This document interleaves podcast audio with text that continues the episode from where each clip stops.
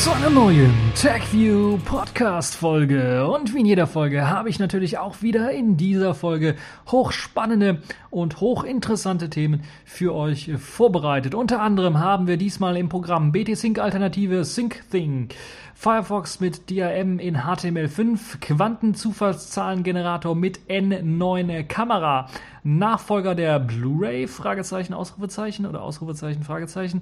Game of Thrones entstand in einem DOS-Computer. Apple versteckt Home. Spielzeug der Woche, diesmal KDE Plasma Next Beta 1, Spiel der Woche Tesseract, Pfeife der Woche Adobe und Sailfish der Woche Releaseplan für Update 6 und 7. All das nur hier im TechView Podcast. Fangen wir also an mit dem allerersten Thema. BitTorrent hat ja mit nicht nur dem BitTorrent-Netzwerk an sich oder dem Protokoll die Möglichkeit geschaffen, per Peer-to-Peer -Peer Daten auszutauschen, sondern hat ja auch ja vor kurzem eigentlich vorgestellt BitTorrent Sync, das ich ja auch schon in der TechView Podcast, in den Ausgaben hier des TechView Podcasts schon öfters vorgestellt hatte, weil das ein System ist, das jetzt zentral keinen Tracker benötigt und trotzdem per Peer-to-Peer -Peer Daten austauschen kann, mit mehreren Peers auch, äh, ist es möglich, so ganze Ordner zu synchronisieren und das ganze Prinzip soll so eine Art, ja, Alternative für Dropbox darstellen, weil das Ganze ja dann auch lokal zwischen den Rechnern dann eben auch lokal über einen zentralen Server. Und das ist das sehr, sehr Interessante an BitTorrent Sync. Das Einzige, was in BitTorrent Sync ein bisschen gestört hat, war, dass es keine ja, kein Open Source ist. So wusste man nicht, gibt es da vielleicht eine Hintertür? Hat die NSA da vielleicht doch ein bisschen Druck gemacht und äh, gibt es da eventuell eine Möglichkeit, trotzdem irgendwie die Daten mit zu abzuschnorcheln, mit zu lauschen im Grunde? Und für die Leute, die da ein bisschen Angst hatten, äh, können sich jetzt freuen. Es gibt nämlich eine Alternative, bei dem der Source Code offen ist, bei dem man sich also ganz genau anschauen kann, was im Quellcode drinsteht. Und das Projekt nennt sich SyncThing weil es halt eben zum Synchronisieren ist. Eine Alternative für Dropbox und vor allen Dingen BitTorrent Sync. BitTorrent Sync ist ja eben das Motto, wo man hier auch äh, mit vorgeht. Das heißt, man möchte vor allen Dingen Privatsphäre, Sicherheit und äh, Authentizität mit dem ähm, Programm. Und das Prinzip ist halt eben das gleiche wie bei BitTorrent Sync. Man nutzt halt die Möglichkeit, lokal auch Daten austauschen zu können, wenn die Möglichkeit besteht. Ansonsten geht das übers Internet, aber nicht über einen zentralen Server, sondern nur Peer-to-Peer -Peer zwischen den zwei Verbindungen. Und ja, diese Version ist mittlerweile schon ein bisschen was ausgereifter, die jetzt ähm, veröffentlicht worden ist. Äh, ich glaube, die letzte Version ist 087, ist äh, rausgekommen äh, vor äh, ein paar Tagen und äh, wird auch immer regelmäßig geupdatet. Es kann also auch sein, es wird, glaube ich, ich weiß nicht, in welchem Abstand da geupdatet wird, aber es wird regelmäßig, gibt es neue Releases, sodass ihr immer auf dem Laufenden bleiben könnt und immer euch den neuesten, äh, die neuesten Binärpakete runterladen könnt für das Ganze. Es ist ähnlich wie äh, BitTorrent Sync dann auch für verschiedene Plattformen zur Verfügung gestellt, unter anderem eben auch ähm, Linux, äh, macOS 10 und Windows, wobei bei der Linux-Version ist sogar eine Version für ARM v5, ARM v6 und ARM v7 gibt, so dass ihr das Ganze theoretisch auch auf eurem Router äh, lauffähig, lauffähig bekommt oder eben auch auf eurem Smartphone wie ich das immer gerne mache, um halt Sachen äh, zu synchronisieren auch, ähm, wenn ihr ein Linux-Smartphone habt und äh, das da irgendwie lauffähig sein sollte. Das dürfte sogar auf einem gerouteten Android-Smartphone lauffähig sein. Nun, wie funktioniert das Ganze? Also man lädt sich diese Binärdatei runter und führt die einfach aus. Und wenn man die ausführt, dann startet im Grunde genommen äh, der Server, der Syncing-Dienst, Syncthing, im Hintergrund und es wird eine Web-UI oder eine Web-GUI dann bereitgestellt, die ihr dann unter, erreichen könnt unter eurer Localhost-Adresse auf dem Port 8080 und dort gibt es dann die Möglichkeit, äh, den ja, SyncThink-Dienst zu synchronisieren. Ihr habt zunächst einmal dort die Möglichkeit zu sagen, welche Ordner ihr denn wirklich teilen wollt sogenannte Repositories, so werden die hier genannt. Und dort habt ihr dann äh, die Möglichkeit, ähm, als Ordnernamen anzugeben. Und dann könnt ihr natürlich auch Nodes hinzufügen. Und sogenannte, diese sogenannten Nodes sind nichts anderes als weitere Computer, mit denen ihr eure Repositories teilen möchtet. Und ähnlich wie beim BitTorrent Sync wird dann ein ellenlanger Hash angezeigt. Der muss eben dem ähm, Node übergeben werden. Und dann gibt es die Möglichkeit, einfach zu sagen, okay, äh, diesen, dieser Node, dieser PC kann jetzt eben auch auf diese Freigaben zugreifen und Sachen synchronisieren. So einfach funktioniert das Ganze. Die UI ist ein wenig ähm, aufgeräumter, finde ich zumindest, als bei BitTorrent Sync. Ist ja was die äh, Web-UI angeht, sehr, sehr minimalistisch aufgebaut.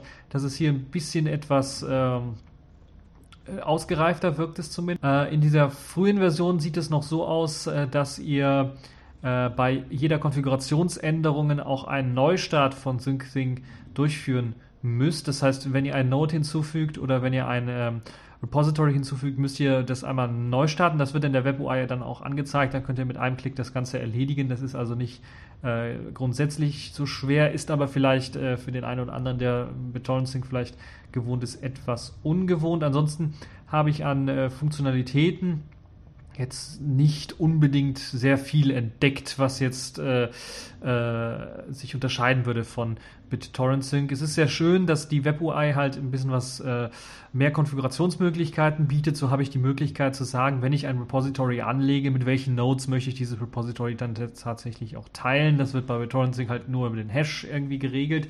Das ist halt hier äh, auch eine nette Sache, so dass man auch Repositories einem Hash hinzufügen kann. Ähm, äh, Im Nachhinein noch, so dass ihr die Möglichkeit besitzt, dann, wenn jemand schon in eurer Node-Liste drin ist oder schon äh, den Hash hat und einen Ordner abonniert hat, könnt ihr dann noch einen zweiten unterschieben im Grunde ähm, über den gleichen Hash. Ähm, dann gibt es äh, noch sehr ausführliche Informationen zu den äh, Nodes selber. Zum einen natürlich der euer lokaler Node. Dort wird angezeigt, wie viel RAM und wie viel CPU jetzt gerade gebraucht wird und wie viel gerade hochgeladen oder runtergeladen wird und ob der Node tatsächlich überhaupt online ist oder ob es irgendwie Probleme gibt. Und dann gibt es natürlich auch die Anzeige von den anderen, den entfernten Nodes, äh, den anderen PCs, die jetzt zum Beispiel gerade etwas synken oder eben nicht. Da wird dann auch angezeigt, wie viel wird gerade gesynkt, welche Version wird überhaupt eingesetzt von SyncThink. Und äh, ja, das äh, ist eine der Besonderheiten, die noch angezeigt wird. Ähm, außerdem habt ihr die Möglichkeit, auch jedem Node noch einen Namen zu geben, sodass ihr nicht nur den Hash dort seht, sondern das Ganze dann auch äh, tatsächlich, äh, wenn, wenn, ihr Daten mit Freunden austauschen wollt oder sowas, dann äh, umbenennen dürft oder könnt.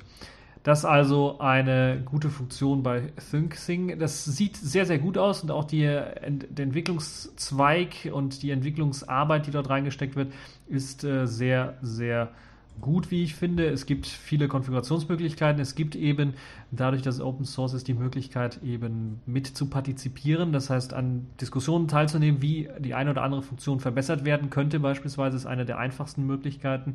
Die andere Möglichkeit ist natürlich, wenn ihr coden könnt, dann auch tatsächlich Code beizusteuern und äh, dann den, äh, dem Team zu helfen. Das Ganze steht auf GitHub zur Verfügung. Dort könnt ihr euch den Code anschauen.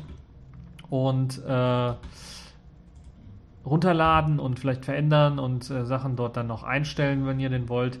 Äh, ich schaue gerade mal nach, welche Programmiersprache das ist. Äh, habe ich, hätte ich vielleicht vorher drauf schauen sollen. Gucken wir mal, was äh, denn hier. Ich glaube, es ist ein bisschen C mit dabei und ansonsten würde das nicht so schnell laufen. Na gut, GitHub hängt gerade, ist egal. Es ist ein offenes Protokoll, das ist auch wichtig. Das heißt, wenn ihr das Programm SyncThink jetzt selber nicht mögt, aber das Protokoll nutzen wollt oder äh, was ja auch sehr nützlich ist bei diesem ganzen Peer-to-Peer-Kram es umgeht ja auch irgendwie so ein bisschen die Firewalls und so weiter und so fort mit, mit UPnP, macht es Ports auf und so weiter und so fort. Das könnte ja vielleicht auch nützlich sein für andere Programme, äh, die dann vielleicht auf das Protokoll setzen wollen und äh, das schon mal benutzen wollen, diesen Teil des Protokolls benutzen wollen, um andere Sachen zu machen äh, damit. Also das Protokoll ist auch offen, das heißt, ihr könnt das auch nutzen, könnt das auch für andere Sachen dann einfach einsetzen, für andere Programme einsetzen oder vielleicht einfach eine GUI programmieren dafür, wenn ihr denn wollt. Das Ganze gibt es eben äh, als Web-UI äh, vor allen Dingen dort dann äh, benutzbar und eben äh, auf den verschiedenen Systemen. Ich habe ja schon gesagt, macOS 10, Windows und Linux. Allerdings auch äh, FreeBSD und Solaris werden unterstützt und da gibt es auch Binärpakete dafür. Und ähm, ja, ist halt ein sehr, sehr cooles Programm, wie ich finde. Und als BitTorrent, Alternative, als BitTorrent Sync Alternative sollte man sich das auf jeden Fall mal anschauen. Äh, gerade weil die Entwicklung gerade sehr heiß ist und äh, auch diese Web-UI doch ein bisschen was äh, mehr bietet als BitTorrent Sync, ist das sicherlich ein Kandidat, wo ich sagen würde, zwei Daumen nach oben. SyncThink.net, dort könnt ihr euch das Ganze anschauen und äh, dann runterladen und testen. Kommen wir zu einem gänzlich anderen Thema, einem enttäuschenden Thema, wie ich finde. Nämlich jetzt hat die letzte große Bastion der Browserhersteller aufgegeben, nämlich äh, Mozilla mit Firefox hat jetzt tatsächlich dem Encrypted Media Extension des W3Cs, also dem DRM-Kopierschutz für Webbrowser, was HTML5 Audio-Video-Content angeht, ja, nachgegeben und jetzt tatsächlich gesagt, dass sie den Widerstand gegen dieses EME, also Encrypted Media Extension, aufgeben wollen und das tatsächlich in ihren Browser in Firefox mit integrieren wollen, so dass eben auch DRM-geschützte Inhalte in Zukunft auch im Firefox abgespielt Der Druck ist äh, sehr stark gestiegen auf Mozilla, ähm, weil eben Microsoft und Apple und äh, Google und viele weitere Hersteller dann in ihre Browser bereits diese Technologie eingebaut haben und da die Gefahr bestanden äh, hat, dass dann eben äh, Mozilla und Firefox äh, dann Marktanteile verlieren würde, dadurch, dass halt eben Leute dann, wenn sie ihr Videostreaming schauen wollen über HTML5, was dann eben von den meisten Herstellern dann tatsächlich mit DRM versehen ist, dann auf einen anderen Browser ausweichen müssten. Und deshalb hat Firefox dann äh, gesagt, okay, wir werden das mit integrieren. Allerdings äh, haben sie zumindest die Eier gehabt, um zu sagen, okay, wir werden es dann aber so machen, dass Firefox keine Identifizierung des Nutzers erlaubt, also das sogenannte Fingerprinting soll nicht erlaubt werden in diesem äh, EME-Protokoll. EME-Protokoll, also Encrypted Media Extension, heißt nichts anderes. Das ist ein offenes Protokoll, eine sogenannte DRM-API. Das heißt, Inhalteanbieter äh, können, also die sogenannte Content Mafia, kann dann für das Installieren von Nutzern äh, spezielle proprietäre Kopierschutzverfahren nutzen, die dann über, dieses, über diese API angebunden äh, werden. Und ja, das ist halt die letzte große Bastion, die oder Bastion, die gegen äh, dann äh, DRM in HTML5 angekämpft hat, natürlich neben FSF und, und vielen weiteren. Die FSF hat natürlich direkt kritisiert, was Firefox denn da macht, aber äh, ich kann es von der einen Seite doch schon verstehen, wenn alle Browser das machen, dann wird es halt zum Standard und wenn Mozilla das in ihrem Firefox nicht macht, dann halten sie den Standard quasi nicht ein und haben dann ein ähnliches Problem wie sie es auch hatten, als sie gesagt haben bei HTML5, wir wollen H264 nicht unterstützen, sondern werden bei HTML5 Video erst einmal nur OGG unterstützen, Theora unterstützen, dann sahen, standen sie quasi alleine auf dem Flur. Und äh, man hat dann doch sehr stark gesehen, dass die Nutzer dann doch zu einem Browser auch gewechselt sind, der dann HTML5-Video direkt abspielen konnte, gerade um Sachen für YouTube direkt abspielen zu können. Das hat man inzwischen auch geändert. Da ist man zurückgegangen und hat gesagt, okay, man nutzt jetzt zumindest dann, um lizenztechnisch dann äh, nicht irgendwie Probleme zu bekommen, die Codecs, die auf dem System schon drauf sind oder die äh, Codec-Infrastruktur des Systems selber, ohne dann selber Codecs ausliefern zu müssen. Und ja, es ist schon äh, sehr, sehr interessant, wie ich finde weil äh, Mozilla natürlich auch sieht, okay, auf dem mobilen Markt, da müssen wir natürlich auch irgendwie was äh, präsent sein. Und äh, gerade dort hat man ja auch äh, Zukunftspläne mit Firefox OS und so weiter und so fort. Und da macht es wenig Sinn, wenn man da sich eben äh, allein im Wald irgendwie positioniert, auch wenn es richtiger gewesen wäre, wie ich finde. Es ist schade, es ist aber auch ein Problem, äh, was, glaube ich, die Technik, also jetzt Mozilla und, und Firefox nicht so sehr lösen können sondern dass diese nur ein kleines Puzzlestück in äh, dem Problem, dem DRM-Problem, was wir momentan haben, was gelöst werden kann, weil hauptsächlich müssten wahrscheinlich auch durch Lobbyarbeit unsererseits dann die ähm, ja, Content-Anbieter davon überzeugt werden, DRM-freie Inhalte anzubieten. Und das ist schon sehr, sehr schwer, weil es schon eine richtige Industrie für DRM halt gibt und richtige äh, ja, Firmen gibt, die halt eben diese DRM-Kopierschutzverfahren entwickeln und so weiter und so fort. Es ist eine Industrie dahinter. Und dann äh, natürlich die Content-Mafia, die irgendwie das Internet und, und das, das, Sharen, das Teilen von Sachen sowieso als riesengroßes, äh, äh, als riesengroßen Angriff auf ihr Geschäftsmodell sehen. Und das ist halt eben ein Problem, was zunächst gelöst werden muss. Und das kann halt auf technischer Ebene, führt das immer so zu einem Konflikt, wie ihn jetzt Mozilla dann erlebt hat. Das heißt, wenn das nur auf technischer Ebene, ja, der Protest gegen DRM nur auf technischer Ebene erfolgt, wie es bei Mozilla war, dann ist es eigentlich zum Scheitern verurteilt. Äh, wenn man halt eben nicht äh, ganz an, an den Rand gedrängt werden möchte und Nischenprodukt werden möchte. Das ist eigentlich alles sehr, sehr schade, wie ich finde. Trotzdem ein äh, interessantes Thema und es gibt dort sicherlich auch viele Kommentare eurerseits und vielleicht auch im Internet noch andere Leute, die sich da zu geäußert haben. Und da würde mich echt interessieren, was haltet ihr davon? Ist das wirklich alles so schlimm, dieses ganze DRM? Befürchtet ihr jetzt sowas ähnliches, wie wir es hatten äh, mit DRM für Musikdateien?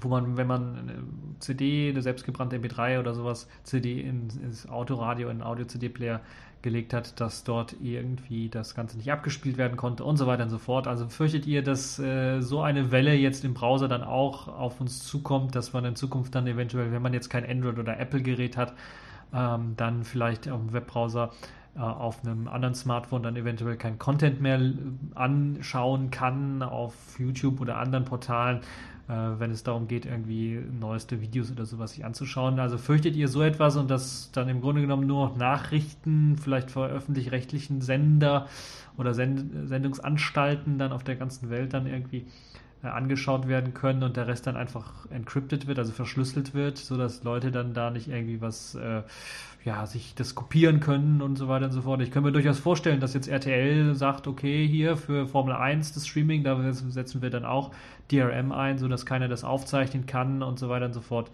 Also das äh, ist so meine Befürchtung. Wie seht ihr das Ganze? Das würde mich sehr stark interessieren. Was haltet ihr davon? Ist das äh, quasi ein Schritt näher zum Weltuntergang oder ist das einfach nur so eine, äh, ja, so eine Floske, die äh, sowieso dann später verschwinden wird oder wo, woran man sich dann sowieso dann gewöhnen wird?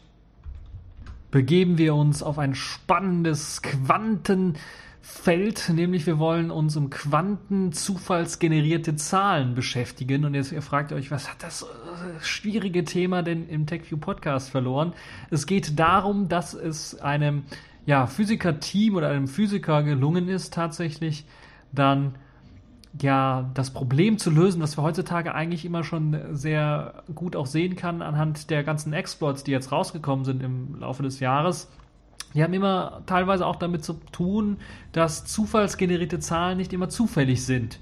Wir erinnern uns vielleicht vor zwei Jahren, da war es mit der PlayStation 3, wo dann äh, der Zufallszahlengenerator immer vier returned hat das ist natürlich ein Programmierfehler gewesen. Aber auch andere Zufallszahlengeneratoren, da ist man nicht sich, sich so sicher, wenn wir das im PC irgendwie haben, bei Linux zum Beispiel irgendwie def random äh, oder def random, ist das wirklich dann zufällig die Zahl, die dort generiert wird, oder gibt es nicht irgendeine Hintertür, die die NSA genutzt hat, um dann immer äh, zumindest so weit den Zufall runterzubrechen, dass es die Möglichkeit äh, dass die Möglichkeit besteht, dann äh, doch noch auszurechnen, welche Zahl, um welche Zahl es sich da handelt. Das ist besonders wichtig, weil wir ja Passwörter, Verschlüsselungstechnologien benutzen, die alle auf diesen Zufallszahlengeneratoren äh, beruhen. Bei Passwörtern ist es zum Beispiel ganz einfach der Salt-Hash, der dann hinzugefügt wird bei einem Passwort, der so, das sowieso gehasht wird und so weiter und so fort. Das sind solche Sachen und bei der Verschlüsselung ist ganz klar, da werden halt eben zufällig Zahlen ausgerechnet, miteinander multipliziert oder sowas, um dann halt eben einen äh, Verschlüsselungskey zu erzeugen und einen Entschlüsselungskey zu erzeugen.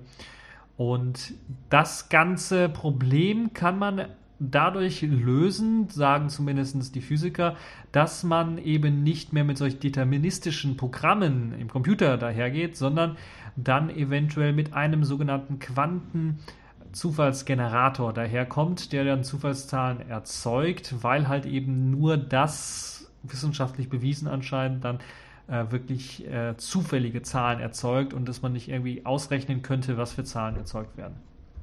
Das ist so ganz grob das, äh, was man da äh, raus sagen kann. Ich werde den ganzen Artikel jetzt nicht ins Detail reingehen, weil ich mich damit auch nicht so sehr auskenne. Trotzdem ist das sehr, sehr interessant. Ihr könnt das Ganze durchlesen. Ähm, und zwar hat ein Student aus Genf, aus der Universität von Genf in äh, der Schweiz, für äh, unsere Erdkunde-Leute, die das nicht wissen, ähm, einen Zufallszahlengenerator gebaut, der eben auf der Technologie dieser Quantenzufallszahlgeneratoren beruht, die eben so funktionieren, dass sie Licht aufnehmen und dass sie anhand des, ähm, der ausgestoßenen Protonen der Lichtquelle im Grunde dann, weil die immer fluktuiert im Laufe der Zeit und weil sie nicht immer gleich ist und auch nicht vorhersehbar, berechenbar ist, äh, generiert man dadurch eben einzelne zufällige Zahlen. Und das, wenn man das mit einem Pixel im Grunde genommen macht oder mit einer Lichtquelle und einem, ja, einem Pixel, hat man eine Zufallszahl. Macht man das mit mehreren Pixeln, hat man natürlich mehrere Zufallszahlen, die herauskommen. Äh, der Student heißt Bruno Sanguinetti und hat dann das Problem, dass diese Quantenzufallszahlengeneratoren sehr, sehr teuer sind, einfach dadurch gelöst, dass er gesagt hat, okay, wir haben doch Smartphones heutzutage, die haben alle eigentlich sehr, sehr gute Kameras. Und da hat er sich eines meiner Lieblingsschätze, nämlich das Nokia N9 herausgesucht und gesagt, ja, das ist eine offene Softwareplattform, da kann man doch mal was drauf entwickeln und hat dann tatsächlich eine Software geschrieben, die Quantenzufallszahlengeneratoren der Kamera, die halt eben im Nokia N9 drin steckt. Das ist jetzt eine 8-Megapixel-Kamera, äh, gar nicht mal so schlecht. Äh, kommt auch mit dem, lasst mich nicht lügen, äh, CCD-Sensor Ethic 383L daher, wenn ich das richtig sehe und lese. Das ist also auf jeden Fall eine recht gute Kamera und man hat dann die Möglichkeit, äh, mit Hilfe eben dieser Kamera die ganzen Photonen dann aufzunehmen und dann zu sehen, wo die Abweichung ist im Laufe der Zeit. Äh, und ähm, das ist halt eben das, womit halt eben dieser Quantenzufallszahlengenerator funktioniert. Man kann, und das ist das Interessante, man sieht es ja auch in den Fotos, dann äh, berechnen, wie viele Photonen beispielsweise dann im Laufe der Zeit im, im, im Durchschnitt dann ankommen bei dieser Kamera. Aber dann gibt es halt eben diese Ausreißer. Und diese Ausreißer sind zufällig. Die sind komplett zufällig und für jeden Pixel und für jeden, für dieses Foto, was da ankommt, kann man halt eben dann diese Ausreißer messen und das sind halt eben dann die Zahlen, äh, die Zufallszahlen, die man äh, dann äh, generieren kann oder die man dann zur Generation des, der, Zufall, der, der Gesamtzufallszahl dann benutzen kann. Äh, das Ganze funktioniert so, dass man nicht irgendwie ein Foto ganz normal knipst, das könnte man auch machen. Besteht die Gefahr, wenn man das Foto tatsächlich, äh, ja, obwohl es besteht noch nicht mal die Gefahr, selbst wenn man das Foto an der gleichen Stelle, zur gleichen Uhrzeit, also nochmal das gleiche Foto macht, was eigentlich fast unmöglich ist, äh, kommt man halt eben nicht auf die gleiche Photonenanzahl, die dann auf dem Sensor fällt. Äh, Physiker können euch das sicherlich erklären warum das so ist. Äh, aber es ist klar, im Laufe der Zeit, das verändert sich einfach. In Millisekunden verändert sich die Anzahl des, des Lichtes, äh, was auf den Sensor treffen kann und so weiter und so fort. Man macht das halt eben mit einer LED, die man erstmal leuchtet gegen die Kamera und äh, dann erzeugt man halt dadurch ähm, eine Zufallszahl. Ähm, das wird gemacht mit einer grünen LED, vielleicht auch interessant äh, zu, zu wissen.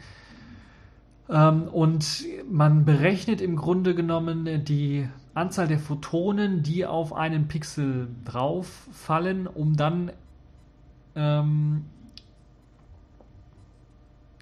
um dann quasi zu sagen, dass das, wenn, wenn man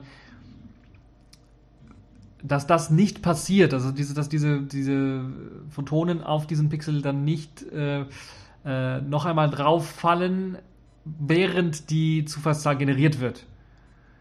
Warum das so ist, das kann ich selber nicht ganz verstehen. Also vielleicht, da müsst ihr selber mal äh, durch den Artikel durchlesen, um das Ganze zu verstehen. Aber es wird dadurch begründet, dass man halt eben tatsächlich zufällig generierte Zahlen bekommt. Ansonsten wären sie nicht mehr zufällig.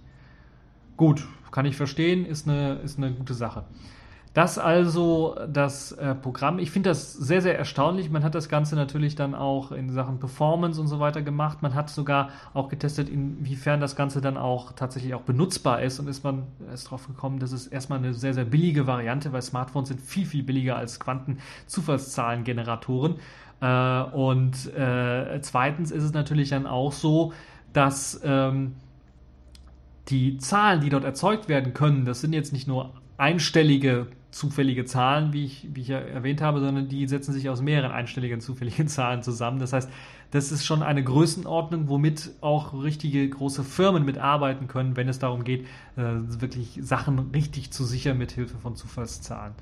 Das also auch eine äh, gute Sache, wie ich finde. Ich fand das einen sehr, sehr interessanten äh, Artikel, wurde mir zugesandt äh, von Spittlauch. Äh, kann ich äh, nochmal herzlich danken dafür. Das war sehr, sehr spannend zu lesen. Auch wenn ich nicht alles ganz verstanden habe, muss ich zugeben, äh, war das doch sehr, sehr spannend zu lesen. Ähm, eine Sache möchte ich noch sagen. Es schafft, in, es schafft halt tatsächlich ein Megabit pro Sekunde an Zufallszahlen zu generieren. Ähm, und das Tolle dabei ist, und äh, dass das in einem Smartphone steckt, wäre natürlich dann die Idee gar nicht mal so schlecht, dann zu sagen, okay, machen wir es doch einfach so, dass wir sagen, okay, unsere ganzen ähm, SMS, unsere E-Mails, unsere Verschlüsselung, äh, die wir vielleicht in E-Mails machen, oder vielleicht auch Telefonanrufe, die wir verschlüsseln wollen, ähm, die müssen oder müssten ähm, dann nicht mehr mit einer externen Software irgendwie verschlüsselt werden, sondern könnten dann auch auf diese Quantenzufallszahlengeneratoren äh, dann äh, zurückgreifen, weil jeder Smartphone hat heutzutage mit einer äh, auch besseren Kamera als das, was im Nokia N9 gerade drin steckt. Und selbst mit einer schlechteren Kamera wäre es immer noch möglich, äh, eine ordentliche Zufallszahl zu generieren. Das heißt, das wäre eine der Möglichkeiten, womit man eben äh, kryptografisch dann tatsächlich sehr, sehr hochrüsten könnte mit einem sehr, sehr einfachen Step. Und deshalb ist das, glaube ich, eine sehr, sehr gute Untersuchung, die hier durchgeführt worden ist an der Universität von Genf und dieser Quantenzufallszahlengenerator in der Hosentasche. Das ist doch immer richtig geil, wenn man dann äh, seinen Freunden erzählen kann beim nächsten Mal. Äh, ich habe äh, nicht ein normales Smartphone in der Hose, sondern ich habe einen Quantenzufallszahlengenerator in der Hose. Ja, ähm, eine sehr, sehr spannende Sache, wie ich finde. Ihr könnt euch den ganzen Artikel durchlesen, der ist auf Englisch, äh, ist in Englisch gehalten. Es gibt dann auch noch äh, äh ein, eine, eine, Referenz, das heißt, es ist äh, dann auch nochmal eine auf, auf der offiziellen Seite ähm, findet ihr noch einmal dann die Informationen zu dem äh, ganzen Quantenzufallszahlengenerator und könnt euch das PDF, das Paper dort runterladen. Und das ist auf jeden Fall eine sehr, sehr spannende Sache, wie ich finde. Und äh, für die Leute, die sich dafür interessieren, die können sich das Ganze anschauen, die ein bisschen vielleicht was mehr verstehen von dem Ganzen. Und äh, dann, ja, das Ganze dann eventuell irgendwann mal, wenn der Quellcode dann veröffentlicht wird, auch an, ausprobieren auf ihrem eigenen Telefon. Blu-ray, das ist ja die Technologie, die wir aktuell einsetzen, der Nachfolger der DVD und Nachfolger, der zweite Nachfolger sogar schon, der CD. Und äh, ja, optische Datenträger, äh, ja, die gibt es im Grunde genommen schon äh, sehr, sehr lange, aber es gibt keine wirkliche Weiterentwicklung keine wirkliche Neuentwicklung, weil wir immer mehr dazu hingegangen sind, Sachen auf Flash-Speicher zu speichern. Also Disketten sind verschwunden, wurden irgendwann zu, D zu CDs, CDs sind irgendwann verschwunden, wurden zu DVDs und DVDs sind irgendwann verschwunden, sollten von Blu-rays abgelöst werden. Doch dann kam was dazwischen, weshalb wir heutzutage nicht alle einen Blu-ray-Brenner in unserem äh, Rechner haben. Äh, einige Rechner sogar überhaupt gar keine optischen Laufwerke mehr haben, äh, nämlich Flash-Speicher. Flashspeicher in Form von kleinen Mini-USB-Sticks, die man einfach verwenden kann, aber natürlich auch Speicherkarten in Digitalkameras und unseren Smartphones und natürlich auch jetzt SSD-Flashspeicher, die ja sogar dann ganze Festplatten dann äh, ablösen. Und jetzt hat Pioneer eine sehr interessante Technologie vorgestellt, die anstatt vier Schichten, acht Schichten in einem neuen optischen Medium äh, vereinen möchte und dadurch die aktuelle Blu-ray-Kapazität quasi richtig sprengt. Und äh, das ist wirklich äh, sehr, sehr interessant für die Leute, die vielleicht was sehr, sehr Großes archivieren wollen und jetzt vielleicht auf, nicht auf ein Bandlaufwerk äh, irgendwie zurückgreifen wollen, was ich ja letztens vorgestellt habe, was ja auch eine sehr interessante Technik dann ist.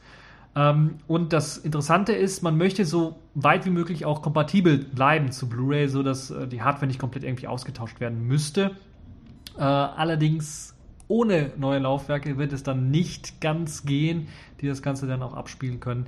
Trotzdem möchte man so weit wie möglich kompatibel sein, dass vor allen Dingen die Leute, die eben zur Blu-ray-Erzeugung und so weiter und so fort dann, äh, also wo die Blu-rays auch gepresst werden, die ganzen Presswerke und so weiter, dass man da nicht irgendwie technisch aufrüsten muss, sondern äh, dass man es mit der gleichen Technik quasi erzeugen kann.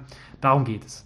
Das Speichermedium wird vor allen Dingen äh, von äh, oder für die Archivierung entwickelt von Pioneer und soll eine Kapazität von 256 Gigabyte an Daten dann aufnehmen können.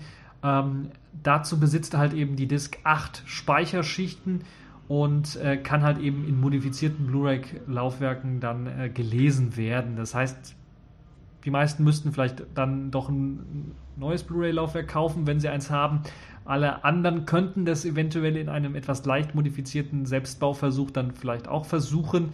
Äh, und ähm, ja, das Ganze sieht halt so aus, dass das eine Aktualisierung des äh, BDXL-Standards, also Blu-ray Disc XL-Standard Standards ist. Dieser äh, XL-Standard würde dann einer Blu-ray erlauben, 128 GB äh, Kapazität dann zu haben auf vier Schichten eben.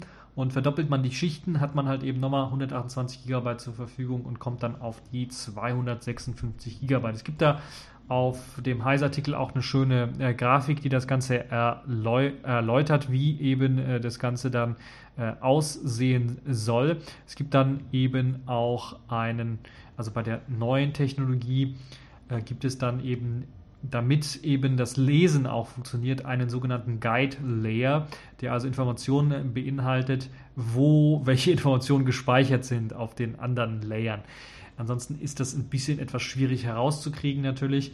Und diese Layer sind natürlich viel, viel, also diese Datenlayer sind viel, viel enger zusammengepresst, als es eben bei den vier Schichten alleine schon äh, der Fall ist. Dort sind sie viel, viel weiter auseinander und deshalb braucht es natürlich auch einen modifizierten Laser, der das Ganze dann auch äh, lesen kann. Ähm, der Laser fokussiert dabei separat den Guide Layer und äh, das erlaubt halt eben, dass äh, acht Schichten ausgelesen werden können. Äh, eine tolle Sache, wie ich finde.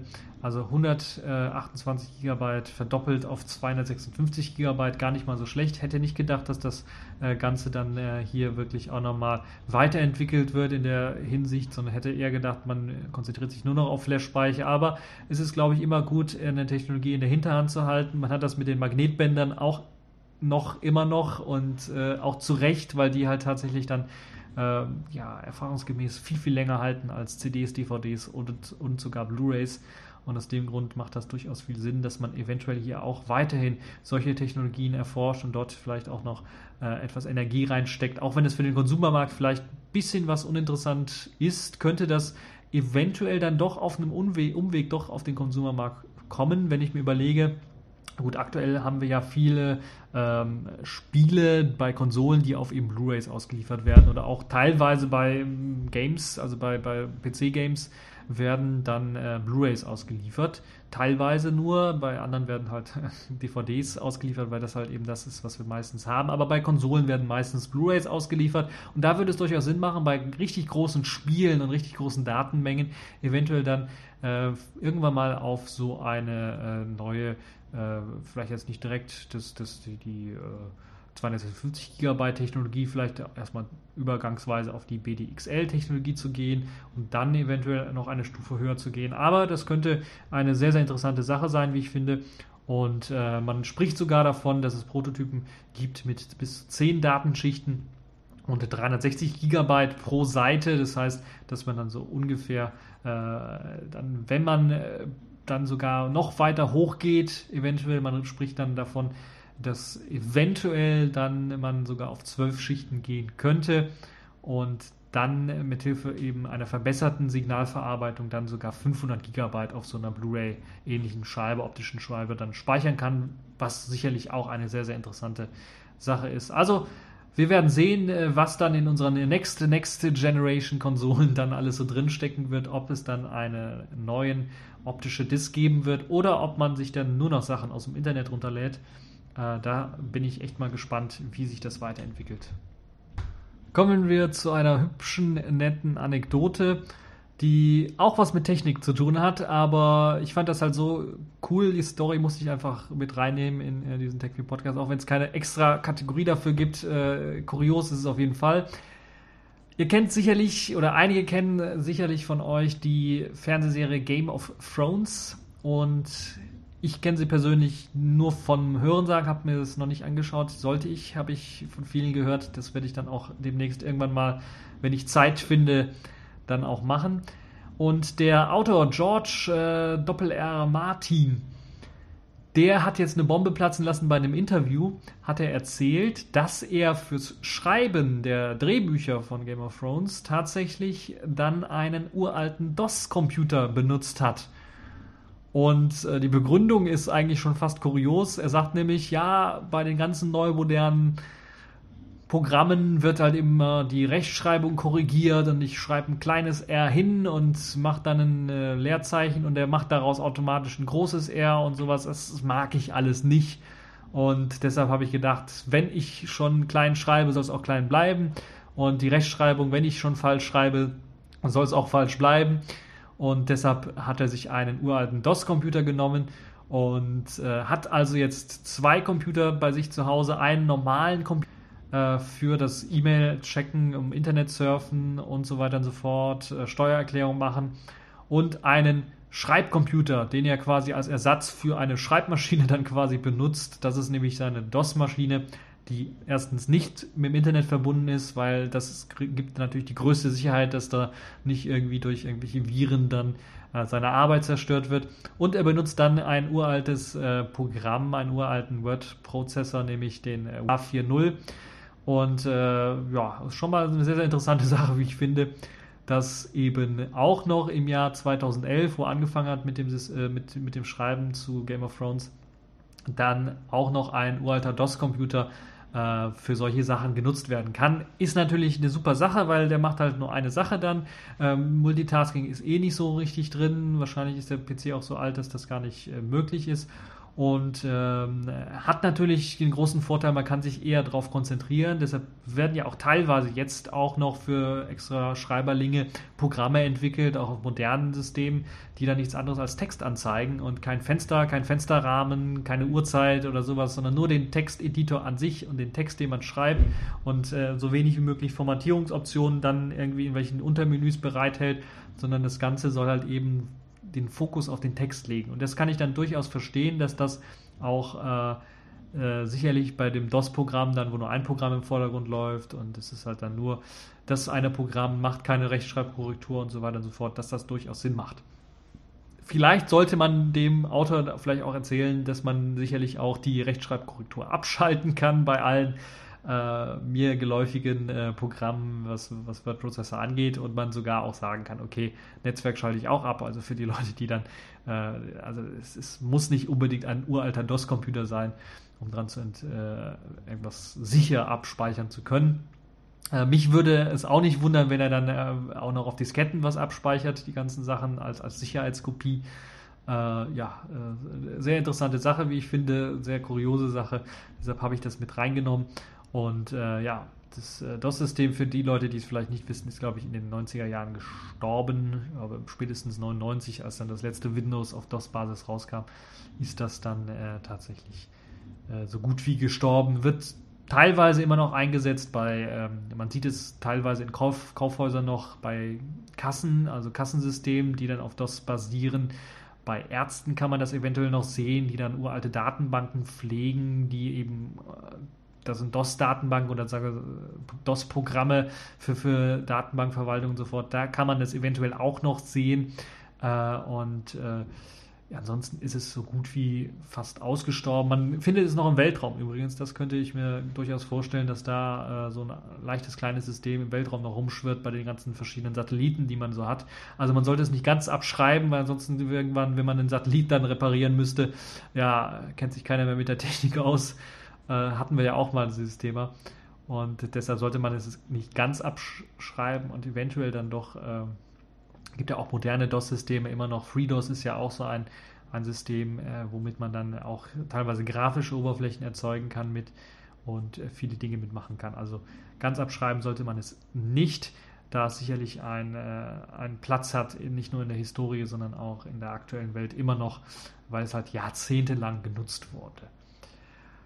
Ja, das also zu dieser kleinen Anekdote und äh, kommen wir direkt rüber zu was anderem, was fast schon die Pfeife der Woche geworden wäre, wenn Apple nicht so schnell gewesen wäre, um es zu korrigieren. Es gab nämlich ein Problem in macOS 10.9.3, einem Update für das äh, aktuelle macOS 10. Denn nach diesem Update ist bei einigen Nutzern, nicht bei allen, das ist das Kuriose, auf einmal der Home-Ordner, also der Benutzerordner, verschwunden. Er ist nicht ganz verschwunden und äh, war gelöscht oder ist gelöscht worden. Das wäre, glaube ich, super GAU gewesen, wenn der Home-Ordner gelöscht worden wäre. Äh, in dem Fall ist halt eben der Benutzerordner einfach nur verschwunden, indem er einfach versteckt wurde. In, Im Finder, im Dateimanager von macOS 10 ist da einfach verschwunden. Es hat sich herausgestellt, ähm, dass es wohl zu tun hatte mit einem äh, Problem von iTunes, soweit ich das äh, weiß. Äh, das Update von iTunes hat irgendwie Probleme gemacht und das wurde mittlerweile alles behoben. Es gibt aber auch noch für die Leute, die vielleicht ein Update gemacht haben und äh, bei denen es noch nicht behoben ist, auch ein paar Workarounds. Ich habe dann da mal verlinkt äh, den Heise-Artikel von, von Mac and I, wo ihr das Ganze dann mal äh, durchlesen könnt, wie ihr vielleicht das Ganze umgehen könnt, falls ihr noch kein Update angeboten bekommt, weil ich bin mir da noch nicht sicher, ich habe selber kein OS 10, ob da wirklich dann äh, das Update wirklich schon draußen ist. Zumindest hat Apple es gesagt, dass es da wäre und dass es das Problem behebt. Ansonsten könnt ihr, äh, das ist alles natürlich schön in Apple mit integriert, gibt es halt die Möglichkeit, mit äh, speziellen Flags zu arbeiten, die der Feinde dann ähm, beachtet, um verschiedene Verzeichnisse dann zu verstecken vor dem Benutzer standardmäßig. Das eine könnt ihr natürlich erstmal sagen, okay, ich möchte alle Dateien anzeigen, dann ist das kein Problem, dann werden diese Flags ignoriert. Ansonsten könnt ihr natürlich das Flag manuell auf No Hidden setzen und dann seht ihr euren Benutzerordner auch wieder. Äh, ja, das also äh, das Kuriose, was äh, sicherlich äh, auch für den einen oder anderen Mac-User sehr interessant sein könnte. Accepted. Connecting. Complete. System activated. All systems operational.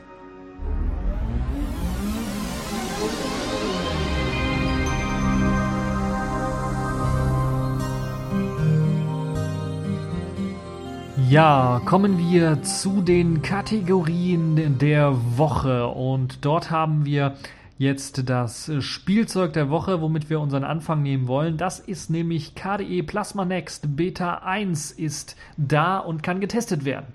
Ja, das nächste Plasma, das auf der KDE Frameworks 5 und Qt 5 basierenden Plattform dann aufsetzen soll und viel QML beinhaltet, Qt Quick 2.0 beinhaltet, ist jetzt in einer allerersten Beta-Version herausgekommen und es kann auch schon mal getestet werden.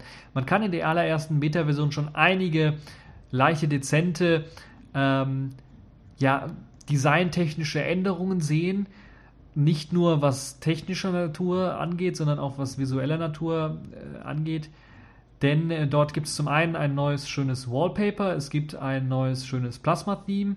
Das Oxygen-Theme ist immer noch das Standard für die Widgets. Das wird wahrscheinlich in Zukunft noch geändert werden. Aber es gibt auch ein neues Mouse-Cursor-Theme, was auch schon mal alles eines, äh, ein Ergebnis der sogenannten KDE Visual Design Group ist, die da sehr viel Arbeit reingesteckt hat, um einige Sachen zu ändern.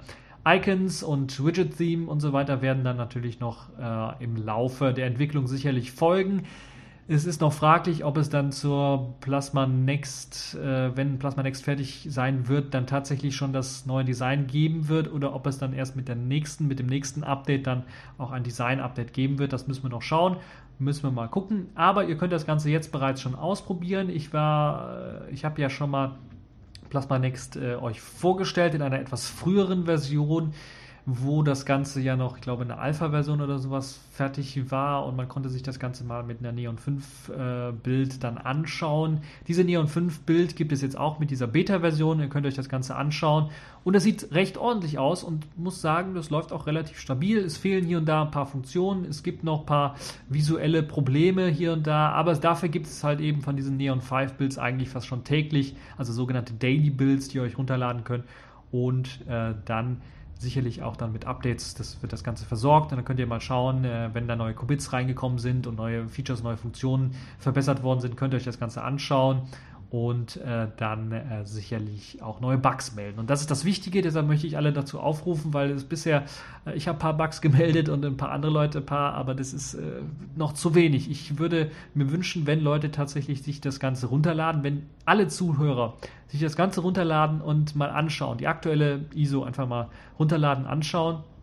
Und dann gibt es äh, ein Forum, das hier verlinkt ist, auch in dem Artikel, und dann, wenn ihr einen Bug findet, ihr werdet sicherlich irgendwie einen Design-Bug irgendwo finden oder äh, einen, einen, einen, anderen Bug irgendwie finden im, im Plasma-System, dann äh, das Problem dann einfach mal zu melden, weil das macht das ganze System natürlich dann auch besser und das macht das, äh, den ganzen Desktop auch besser und ausgereifter, wenn er in der finalen Version äh, erscheint. Weil das Problem ist, dass die Entwickler sicherlich einen kleinen Ausschnitt des Desktops, ihres Desktops dann nur testen können, weil sie halt eben andere Sachen gar nicht machen, äh, wie was normale Benutzer eventuell machen würden oder ihr äh, machen würdet. Das machen sie zum Beispiel gar nicht, sondern sie machen, äh, das ist ja auch eine der Besonderheiten von KDE, man kann Dinge auf verschiedene Weise machen, Wallpaper beispielsweise auf verschiedene Weise ändern und so weiter und so fort. Man kann also viele Sachen äh, in unterschiedlicher Weise durchführen und äh, man hat natürlich auch viele Funktionen und Features, die man vielleicht aus dem alten KDE Plasma äh, aus dem aktuellen KDE Plasma, aus der stabilen Version her kennt,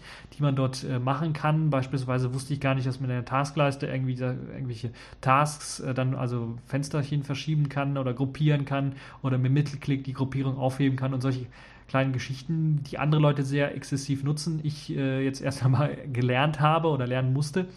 Äh, und ja, Deshalb ist es wichtig, das mal zu testen, eure Meinung darüber zu schreiben, natürlich mir schreiben, eure Meinung, äh, was ihr so allgemein davon haltet. Designtechnisch sicherlich noch nicht final, muss man ganz ehrlich sagen. Das wird noch kommen, deshalb äh, wirkt das vielleicht noch ein bisschen inkonsistent, deshalb ist eine Beta-Version, brauchen wir nicht drüber reden. Aber technisch, was ihr davon haltet, von dieser neuen Plasma-Version und äh, wie stabil es dann tatsächlich bei euch äh, läuft und äh, sehr nett ist, zumindest bei mir, wenn es mal abgestürzt ist, war es eigentlich sofort wieder da. Also es hat dann äh, war dann nicht komplett weg, wie es man vom, vom Alt, dass es dann komplett erstmal weg ist und man warten muss äh, oder selber neu starten muss, äh, den ganzen Plasma Desktop, dass es jetzt anders ist. Das Ganze nennt sich jetzt auch Plasma Shell, zumindest im Bug Tracker, wenn ihr danach suchen wollt und den Bug direkt reporten wollt. Ich würde immer vorschlagen, vorher im Forum mal vorbeizuschauen, euer Problem zu schildern, weil dann auch äh, einige Leute, die ein bisschen was auch schlauer sind, was das Durchsuchen des Bug Trackers angeht, dann vielleicht auch eventuell den Fehler äh, bereits äh, schon als Bug, der vielleicht irgendwie anders beschrieben ist, als ihr es beschreiben würdet. Äh, und äh, so lassen sich halt Duplikate dann vermeiden, was natürlich auch sehr sinnvoll ist, um die ganzen Entwickler nicht ein bisschen was zu verwirren oder die müssten dann den Bugtracker durchsuchen nach Duplikaten. Das wäre ein bisschen blöd. Also das auf jeden Fall äh, machen und äh, ausprobieren und äh, zumindest einen Bug dann melden, wenn ihr den dann auch findet. Möglichst ausführlich melden. Schön ist es, wenn es halt ein visueller, also visuell sichtbarer Bug ist, dass man den auch per Screenshot irgendwie einfängt oder vielleicht sogar ein kleines Videochen macht. Dafür wird auf den Neon 5 ISOs, zumindest der ISO, die ich getestet habe, war da auch Vocuscreen als Screen Recording Software dabei, die euch dann erlaubt, dann auch, auch sehr schnell einen Screencast zu erzeugen, wo ihr dann den Bug eventuell aufzeichnen könnt, falls er äh, als wirklich ein visueller Bug ist. So, das dazu.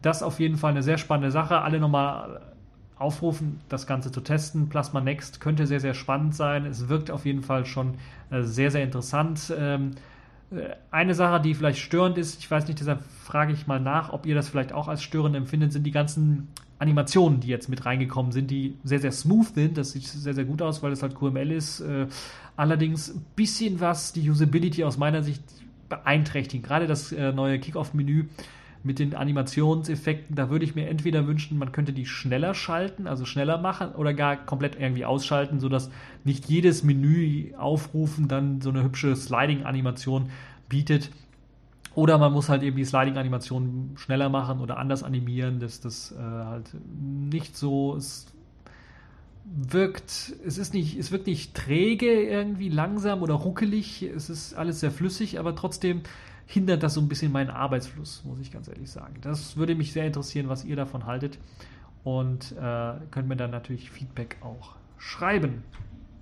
Vom Spielzeug der Woche kommen wir zum Spiel der Woche. Das ist jetzt ein ja, Open Source Shooter, den wir eigentlich alle schon irgendwie kennen, äh, aber in, als andere Inkarnation, würde ich mal sagen, nämlich Tesseract, so nennt sich das Ganze. Und er basiert im Grunde genommen auf dem leider schon ein bisschen was eingestellten, auf der Open Source Engine, die man aus Cube 2, aus Sauerbraten her kennt. Deshalb äh, äh sicherlich den einen oder anderen auch äh, geläufig.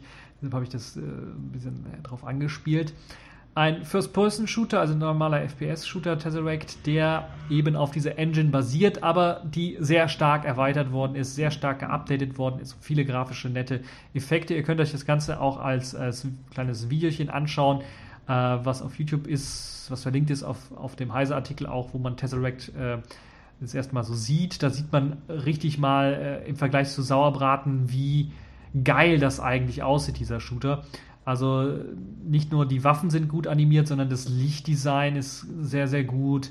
Ähm, ich glaube auch die, die, die Physik-Engine ist äh, viel, viel besser und es wirkt alles viel, viel moderner und äh, das für einen Open-Source-Shooter ist schon mal gar nicht richtig, äh, gar nicht mal so schlecht. Sehr schön ist, dass man, äh, wie man es von Sauerbraten her kennt, dann auch einen Editor wieder mit an Bord hat, wo man sich sein eigenes Level tatsächlich gestalten kann und äh, ja, Dinge verändern kann und äh, das alles auch aus First-Person-Sicht machen kann, während man halt eben mit mehreren Spielern beispielsweise rumläuft, kann man sich eben sein eigenes Level zusammenbasteln äh, und das ist, glaube ich, eines der Highlights, war ja bei Sauerbraten schon so und ist, glaube ich, auch eines der Highlights hier war von Tesseract mit der neuen Engine, äh, was sehr, sehr richtig äh, richtig geil aussieht, gerade mit der Ausleuchtung der, der Lichteffekte vor allen Dingen. Äh, das sind die, die äh, hier richtig, richtig für eine richtig spannende Action sorgen können äh, in dem ganzen Spiel. Also das ist eine super, super geniale Sache. Könnt ihr euch anschauen. Spiel der Woche Tesseract. Äh, auf jeden Fall einen Blick wert für alle die Leute, die einen modernen Open Source Shooter haben wollen mit einer ordentlichen Lichtausleuchtung, die wirklich genial aussieht. Kommen wir zur Pfeife der Woche, nachdem es Apple knapp nicht geworden ist, weil sie das Problem sehr schnell behoben haben und weil das Problem eigentlich ein äh, winzig kleines ist zum Vergleich zur aktuellen Pfeife der Woche, das nämlich Adobe geworden ist. Adobe mit ihrer Creative Cloud. Sie haben im Grunde genommen die Anwender im Regen stehen lassen und Adobe Creative Cloud, für die Leute, die es nicht wissen, das ist im Grunde genommen ein Cloud-Angebot, ähm, an die Nutzer, die Nutzer von aktuellen Produkten wie Photoshop, wie Premiere Pro und wie sie alle heißen, dann auch wirklich benutzen müssen, weil sie ein sogenanntes Abo abschließen. Sie kaufen nicht mehr ein Programm für 1000 Euro oder sowas oder mehr, je nachdem wie viel die kosten, sondern schließen ein Abo ab, 99 Euro im Jahr oder sowas und können dann eben ihr Programm benutzen, ihr neuestes aktuelles Video Premiere Pro, äh, Premiere Pro Videoschnittprogramm und äh, oder ihr Photoshop dürfen sie dann benutzen für so und so viel Euro im Jahr. Ähm, müssen dann natürlich eine Internetverbindung haben und dann soll laut Adobe alle 30 Tage die äh, der Hersteller-Server kontaktiert werden, nochmal geprüft werden, ist die Lizenz noch aktuell, kann das Programm noch benutzt werden und das Programm soll im allerschlimmsten Fall dann sogar, wenn der Server nicht erreichbar ist, 99 Tage lang ohne Serververbindung weiterverwendet werden können. Danach wird dicht gemacht. Das Programm sagt, nö, keine, kein, keinen neuen Token bekommen vom Server oder keine neue Info vom Server bekommen. Also wird jetzt erstmal dicht gemacht. Das war das Versprechen von Adobe. Das haben sie komplett nicht eingehalten, sondern komplett das komplette Gegenteil ist eingetreten. Nicht für alle Nutzer, aber für einen Großteil der Nutzer. Und das ist, glaube ich, das, was zu einem Super-GAU geführt hat für einige Nutzer, vor allen Dingen professionelle Nutzer. Wir müssen natürlich überlegen, Adobe, die ganzen Produkte, Photoshop, Video, äh, ich sage immer Video Premiere Pro, Premiere Pro, der Videoeditor.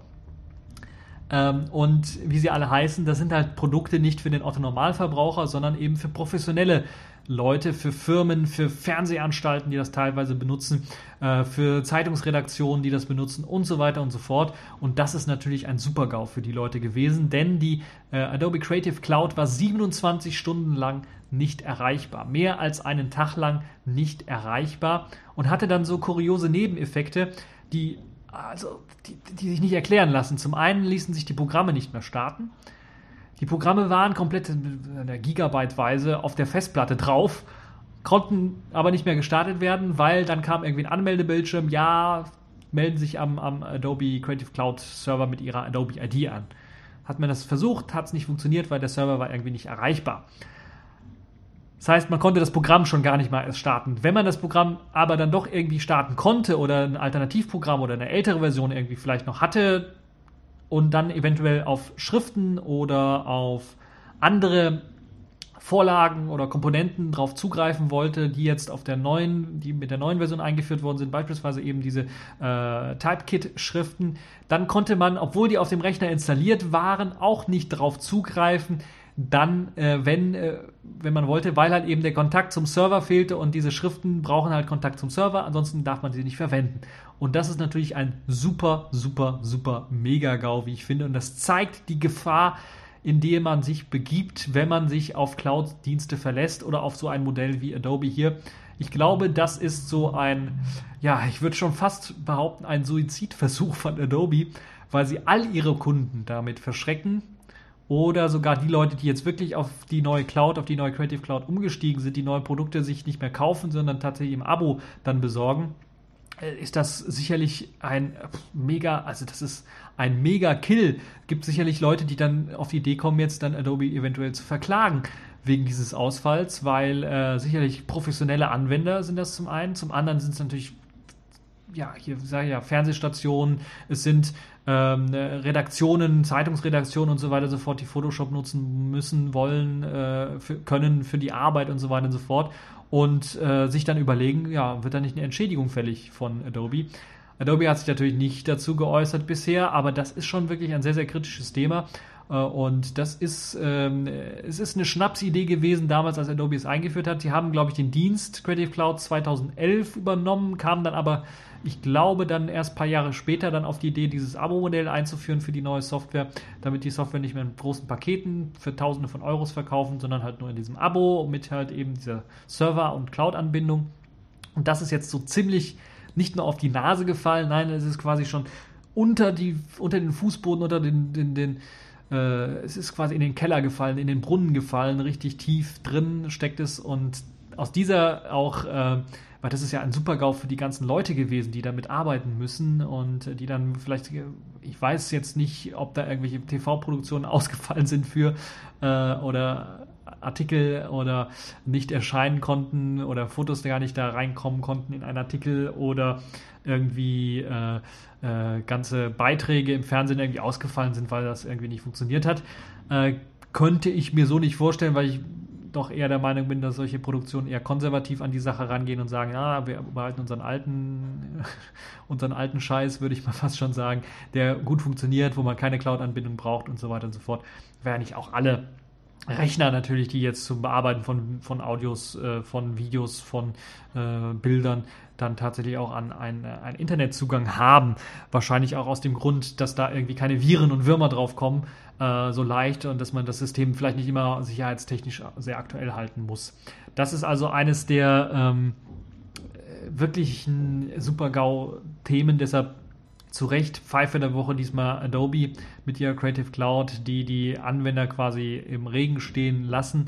Und ich glaube, und ich bin mir fast sicher, dass die Anwender sich jetzt zwei oder dreimal überlegen, nicht auf irgendeine andere Lösung umzusteigen, weil dieses Abo-Modell mit den Versprechungen, die auch Adobe gemacht hat, dass das eigentlich ausfallsicher ist, auch wenn der Server ausfällt, könnt ihr weiter 99 Tage das Produkt nutzen, ist natürlich dann jetzt äh, komplett passé und wirft ein sehr, sehr schlechtes Licht auf Adobe, was es ja ohnehin schon hat, äh, wegen Flashplayer und andere Geschichten ähm, in der Technikwelt. Also das ein, ein mega super GAU für Adobe mit ihrer Creative Cloud Äh, das wird sicherlich sehr starke Konsequenzen nach sich ziehen. Ich könnte mir durchaus vorstellen, dass Adobe sagt, okay, diese ganze Creative Cloud-Gedönse lassen wir weg, wir gehen zurück zum Produkt, was wir vorher hatten. Das ist sicherlich auch das, was die meisten Nutzer und Käufer von äh, Adobe-Produkten sich dann auch wirklich wünschen, dass man sich jetzt wirklich wieder für auch tausend, über Tausende von Euros dann äh, die Software einfach kauft und die dann auch wirklich hat und man dann nicht irgendwie äh, auf einmal nicht mehr darauf zugreifen kann, weil irgendein Server nicht äh, läuft. Ja, und die letzte Kategorie äh, der Woche, diesmal ist wieder Sailfish äh, der Woche. Und das ist interessant, weil es wird das allererste Mal sein, dass ich von einer Ankündigung, einen sogenannten Release-Plan für weitere Selfish OS Updates reden werde. Vorher war es ja immer so, das Update kam raus und dann habe ich darüber geredet oder habe kurz angekündigt, dass es das gibt und habe dann irgendwie Software noch als, als, äh, als Pick genommen. Diesmal sieht es ein bisschen anders aus, denn es gibt eine detaillierte Update-Ankündigung, sogar schon für zwei Updates, die kommen werden. Um, äh, zum einen ist das Update 6, was als nächstes kommen wird, und dann das übernächste Update, Update 7. Und Update 6 ist bereits schon im Test, das heißt, es wird wahrscheinlich jetzt Ende Mai rauskommen und Update 7 dann im nächsten Monat. Äh, und dieses Update 6 soll unter anderem auch schon jetzt endlich 4G-Support, hurra, hurra, hurra, LTE bringen. Allerdings erst einmal nur für Nutzer in Finnland, Hongkong und äh, Estland. Das liegt vor allen Dingen daran, weil das die Länder sind, wo ähm, Jolla direkt die Smartphones dort vertreibt, also verkauft, beziehungsweise nicht selber verkauft, sondern dann über äh, Provider, über Carrier dann verkauft. In Finnland natürlich DNA bekannt. In Estland habe ich ja auch bereits berichtet, wird äh, verkauft. Und in Hongkong gibt es ja auch ein Büro von, äh, von äh, Jolla, soweit ich weiß. Und da verkaufen sie anscheinend dann auch das Ganze. Und da wird halt eben erst einmal 4G-Support eingebaut für diese Länder. Ich kann euch aber beruhigen, mit Update 7 soll halt eben LTE komplett abgedeckt werden und LTE direkt nativ drin sein, sodass man das fürs Telefonieren und fürs Surfen verwenden kann was ja aktuell noch das Problem ist, da muss man halt mit einer kleinen Software immer umschalten auf 4G, dann kann man mit 4G surfen, aber nicht mehr telefonieren. Das soll, wird dann auch hoffentlich behoben. Spätestens mit Update 7 soll das dann aus der Welt geschafft sein. Dann gibt es für alle Nutzer von Facebook eine nette äh, Integration jetzt der Facebook Notifications in eben äh, dem Events-Feed, sodass ihr jetzt nicht mehr, also es wird wahrscheinlich ähnlich sein wie eben äh, ähm, äh, wie es eben auf dem Nokia N9 war, wo man dann halt eben nicht, wenn man eben auf irgendwie ähm, äh, dass man den Browser nicht öffnet, um auf Facebook zu kommen. Ganz einfach, sondern dass es in dem Events-Feed direkt angezeigt wird, die Facebook-Notifikation. Was, glaube ich, eine äh, sehr nette Funktion ist und äh, sicherlich von einigen gewünscht wird. Der Datei, äh, nee, der, äh, der Webbrowser wird dann auch weiter verbessert, soll jetzt Real-Tabs bekommen, also wirklich echte Tabs, nicht, äh, dass man äh, quasi nur einen Tab geladen hat und schließt man den Tab, dann wird der andere, der letzt zuletzt geladene Tab dann irgendwie äh, neu geladen. Also es ist wirklich kein Multitabbing in dem Fall, sondern das ist im Grunde genommen so eine Art History-Funktion, würde ich mal fast schon so sagen, wo man dann Tabs nicht wirklich offen hat äh, sondern äh, die werden halt immer jedes Mal neu geladen und man kann auch nicht zwischen Tabs richtig wechseln, sondern äh, also das wird alles noch mit eingeführt im ähm, äh, neuen Webbrowser und ähm, sicherlich dann auch noch ein sogenannter File-Picker, also die Möglichkeit, Dateien zu öffnen äh, und abzuspeichern. Das wird also auch wahrscheinlich mit hineinfließen in den Webbrowser. Ich könnte mir durchaus vorstellen, wenn es nicht nur in den Webbrowser reinfließt, wird es dann auch als Komponente zur Verfügung stehen für andere Programme, die eventuell einen Datei öffnen oder speichern Dialog irgendwie anbieten wollen. Das ist, glaube ich, auch sinnvoll, sehr, sehr nötig. Auch bei meinem Programm, bei einem Videoplayer beispielsweise, habe ich das gemerkt, da musste ich einen eigenen Dateimanager für integrieren. Also ein bisschen blöd gewesen. Deshalb ist, glaube ich, so ein Datei öffnen Dialog und, und speichern Dialog sinnvoll und gerade für den Webbrowser sehr, sehr sinnvoll, wenn man Sachen hochladen möchte, aber auch vielleicht auch äh, sagen, explizit sagen möchte, wo man die Dateien speichern äh, möchte, ablegen möchte. Dann ist eine sehr schöne Sache, möchte man nicht nur eben an sagen wir, sogenannten Bugfixes arbeiten, äh, Bugfixes in Anführungszeichen, das waren ja die drei Stück, die ja auch schon mit einer erweiterten Funktionalität daherkommen, muss man ganz ehrlich sagen. Für G würde ich eher sagen, es wäre ein Bugfix in dem Fall. Der Rest ist äh, eine leichte erweiterte Funktionalität.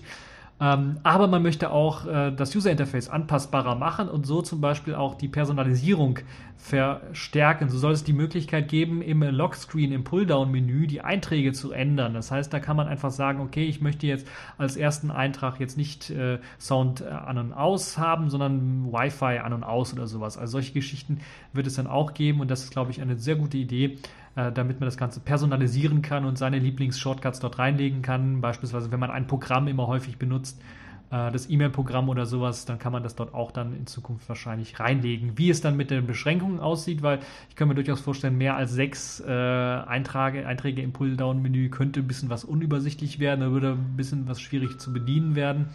Und äh, ja, werden wir mal sehen, wie das dann aussieht in Zukunft.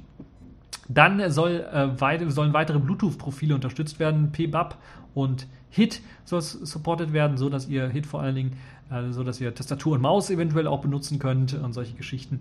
Das ist sicherlich auch eine äh, gute Sache, äh, damit ihr dann auch Bluetooth-Keyboards zum Beispiel benutzen könnt mit dem äh, mit dem Jollaphone, was sicherlich für den einen oder anderen interessant ist, der vielleicht äh, daran vielleicht überlegt, so einen 0815 äh, Bluetooth-Keyboard zu kaufen, was man ja auch teilweise als Add-ons für das iPhone bekommt, um dann äh, per äh, Querz-Tastatur dann äh, normal schreiben zu können. Die verbinden sich per Bluetooth und man könnte natürlich dann äh, überlegen, eventuell dann eine Other Half zu basteln, eine Purmans-Variante im Grunde für eine Tastatur Other Half auf dem Jollaphone. Das kann sich jeder dann selber zusammenbasteln. Ist nicht so schwer, hat man ja schon gesehen. Teilweise haben es Leute auch für das alte N9 bereits gemacht und dort war es einfach möglich. Dann gibt es äh, bei dem virtuellen Keyboard noch die Unterstützung für chinesische äh, Schriftzeichen, äh, also ein vereinfachtes chinesisches äh, Schriftzeichen, Handwriting Support soll mit eingebaut werden. Sicherlich auch ein wichtiger Schritt, weil es halt eben äh, das Jollaphone auch auf dem chinesischen Markt Fuß fassen möchte oder Fuß fassen soll. Und da macht es Sinn, dass da auch der Support mit reinfließt. Also es ist alles verständlich soweit. Äh, Quick Access für Safish OS Updates soll in die Einstellungen mit ein integriert werden. Wie das dann aussehen wird, müssen wir ganz genau schauen. Aber es könnte ähm, äh, sicherlich äh, eine etwas ja, bessere Möglichkeit geben, um äh, zu schauen, äh, ob es gerade ein SafeOS Update gibt. Also als Quick Access Item irgendwie oben drin in der, in der Leiste, wo man äh, in den Einstellungen äh, Favoriten ablegen kann, wäre vielleicht eine interessante Geschichte.